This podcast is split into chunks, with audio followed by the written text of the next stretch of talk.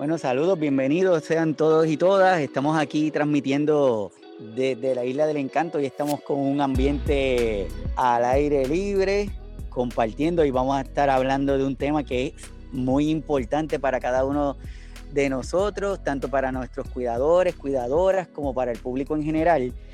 Y es el uso y el manejo de los oxímetros. Este es un instrumento que ha tomado cierta relevancia con esto del COVID, pero no es un producto o un dispositivo médico que es nuevo, se lleva utilizando algún tiempo, pero es sumamente importante que la forma en que lo estemos utilizando sea de forma correcta para que la información que obtenemos del mismo sea de valor y al momento de darla a conocer al doctor, o alguna persona que esté a cargo de la salud de nosotros o de nuestro paciente, pues que pueda tomar medidas más correctas y más precisas. Estamos gozando de una tarde súper espectacular aquí en Puerto Rico, todo de show, como decimos por acá. ¿Qué, ¿Qué, es lo que queremos estar compartiendo con ustedes? Hablar de lo que son los el uso de los oxímetros de pulso en diferentes lugares le llaman de diferentes formas, hay diferentes modelos, diferentes estilos, pero lo importante es que cada uno de ellos tiene el mismo principio, tiene el mismo fin.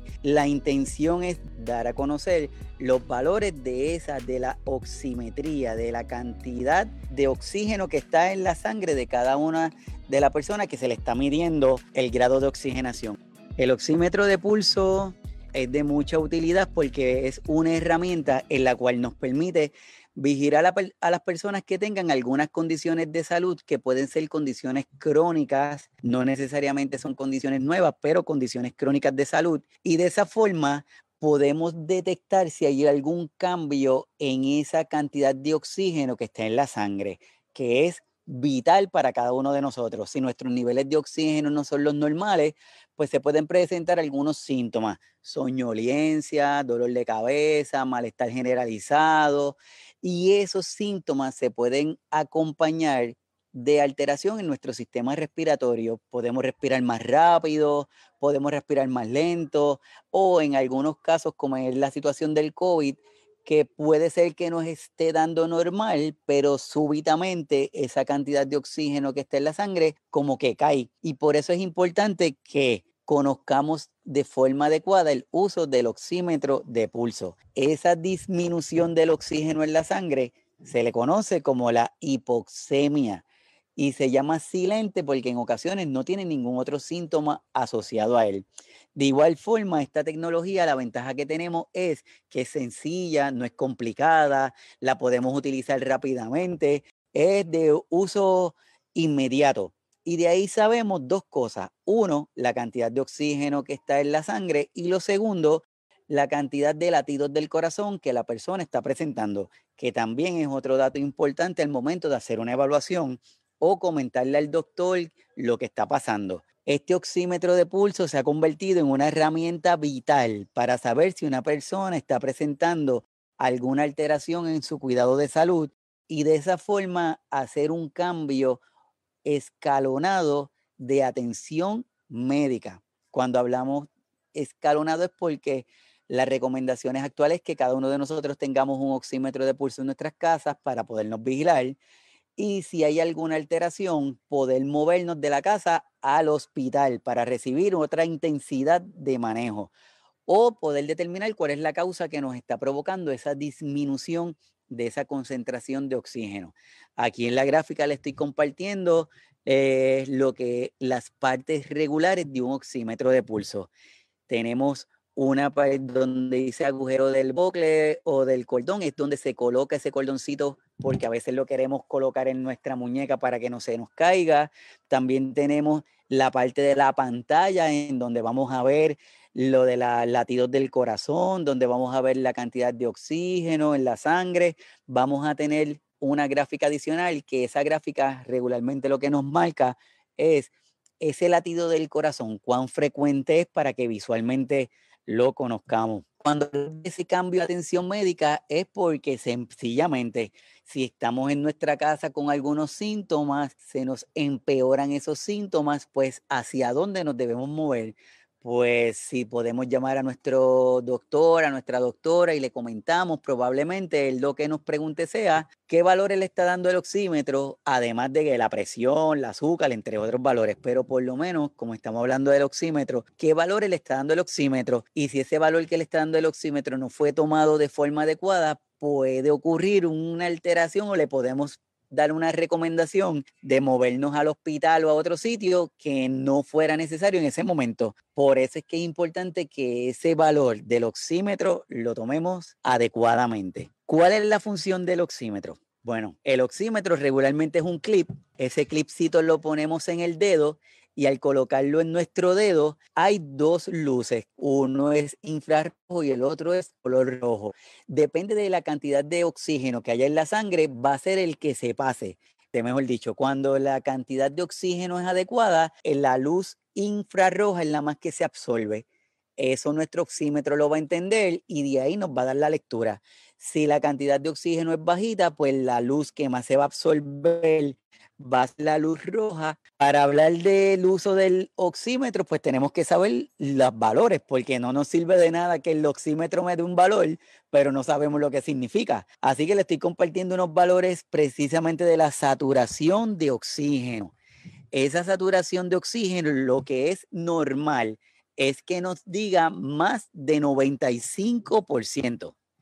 Lo voy a repetir, más del 95% de saturación de oxígeno es lo que se considera normal. ¿Qué se considera anormal? Pues una hipoxemia, que es la cantidad de oxígeno severo, bajita, menos de 88, de 92 a 88 es más o menos. Pero además de esto es la frecuencia del corazón y la frecuencia respiratoria. Los latidos del corazón normal, lo que se considera normal es que me diga entre 60 y 100 latidos, entre 60 y 100 latidos. Quiere decir que una persona que su oxímetro me está diciendo que tiene 98% de saturación de oxígeno y me está diciendo que los latidos del corazón están en 74, pues se puede considerar normal. Abro un paréntesis para aquí para decirle, ese normal de oxígeno va a depender de qué país estemos en países que queden sobre el nivel del mar, mientras más elevado estemos, menos concentración de oxígeno tenemos. Quiere decir que si yo me encuentro en México, probablemente mi cantidad de oxígeno sea menos por la altura que tiene la Ciudad de México. Por eso es que cuando las personas están escalando una montaña, mientras más arriba, más difícil se le hace respirar porque la concentración de oxígeno es más bajito. Así que es importante que sepamos cuál es lo normal en el país donde nos encontramos. A la vez que lo coloquemos, él nos va a comenzar a dar una, una lectura. Esa lectura es la que nosotros vamos a utilizar. Así que es importante, más de 95%, se espera que sea 98, 97, se considera normal.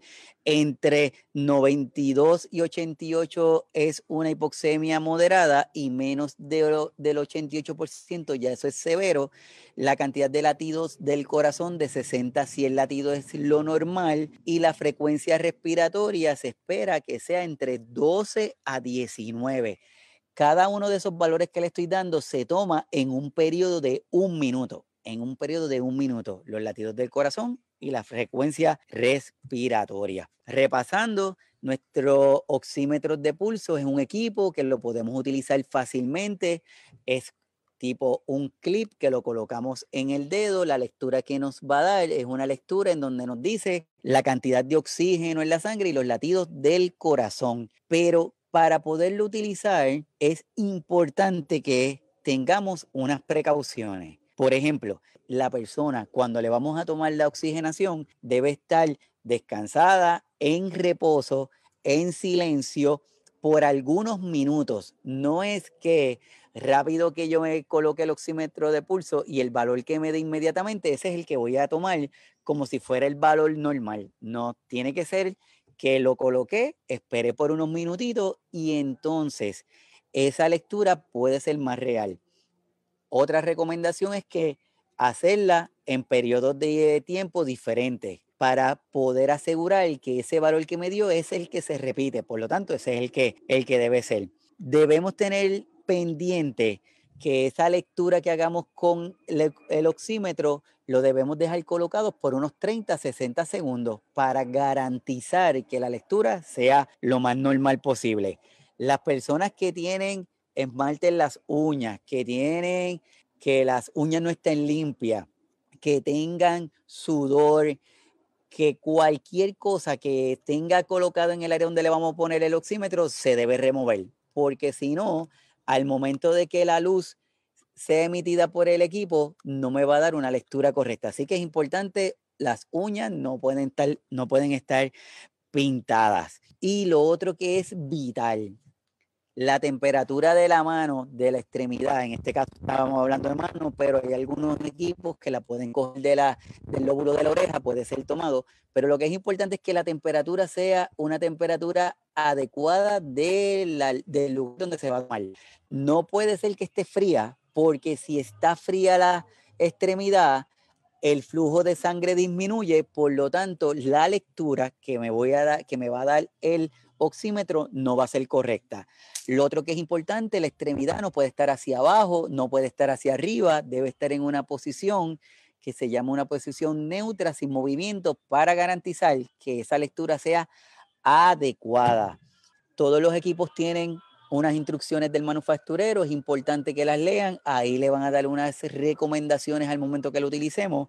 Así que ese, ese cartoncito de recomendaciones no lo voten, es importante que nos quedemos con él para asegurarnos que esa lectura es la correcta. Resumiendo, es importante que el equipo esté limpio, es importante que el área de la uña esté limpia, es importante que la persona se mantenga en reposo, es importante que la persona mantenga una posición fija, no puede estarse moviendo y los resultados se deben anotar. Si esas cosas se, se hicieron y los valores son unos valores que no son adecuados, menos de 90% de la saturación y los latidos del corazón más de 100, debemos de llamar al doctor para decirle esos hallazgos. Si es una persona que ya tiene unas condiciones y esos son sus valores regulares, o sea que sus valores normales es menos de 90 y los latidos más de 100, pues entonces lo que debemos estar pendientes son un cambio abrupto de ese valor. Si su valor normal era, por ejemplo, que me diga que tiene un 88% de la saturación, que es que sabemos que es bajito, pero para esta persona es lo normal, y de repente bajó o subió, eso es un cambio que debemos reportárselo a su doctor. Así que, lo que por eso es que se recomienda que los valores se realicen en diferentes periodos del día para poder este, tenerlo en consideración. Abro un paréntesis aquí para comentarle qué, nos, qué pasa con los pacientes de COVID. Los pacientes de COVID muchas veces le están midiendo la saturación y está normal.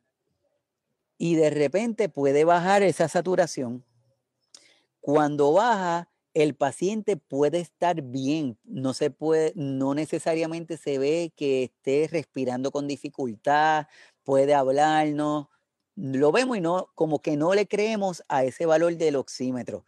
Si se tomaron las medidas necesarias, si se tomaron las medidas adecuadas para que el valor sea correcto, debemos prestarle atención al valor porque en el COVID lo que nos, lo que nos está ocurriendo es, imagínense un bosque y diferentes áreas de ese bosque se encienden, cogen fuego pues cada una de ellas separadas pequeñas no pueden causarle una alteración visual, pero mientras sigue quemándose el bosque empezamos a ver cosas. Pues eso es lo que nos pasa con los pacientitos de COVID, que pueden estar bien, de momento el área se extiende y ahí súbitamente la persona se empieza a sentir mal, llega al hospital y pues todos los efectos que vemos con estos paciente. Así que es importante tener pendiente el que si, lo hicimos correctamente, creemos, vamos a creerle a esos valores.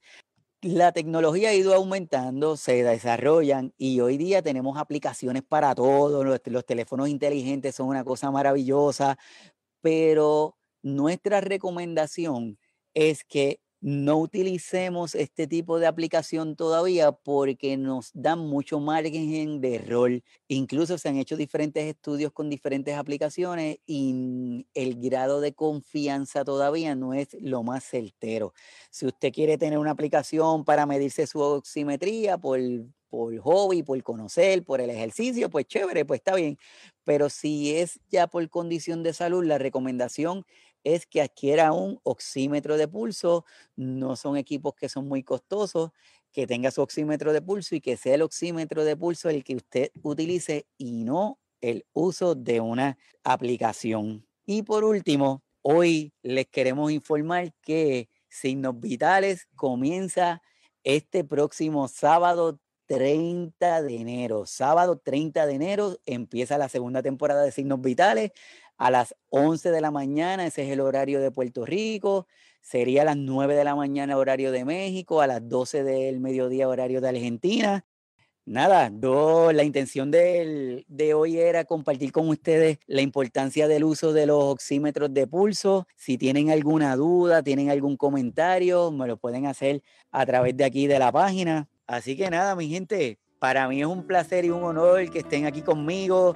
Comienza la segunda temporada de Signos Vitales. Vamos a estarle dando información de, del tema, así que todo el mundo a vacunarse. Claro está, cada uno de nosotros debemos tener la responsabilidad de educarnos y tomar nuestra decisión si nos vacunamos o no, pero que sea con una información eh, a conciencia adecuada, de fuentes correctas, de fuentes confiables, para que de esa forma eh, tomar una decisión lo más informada posible.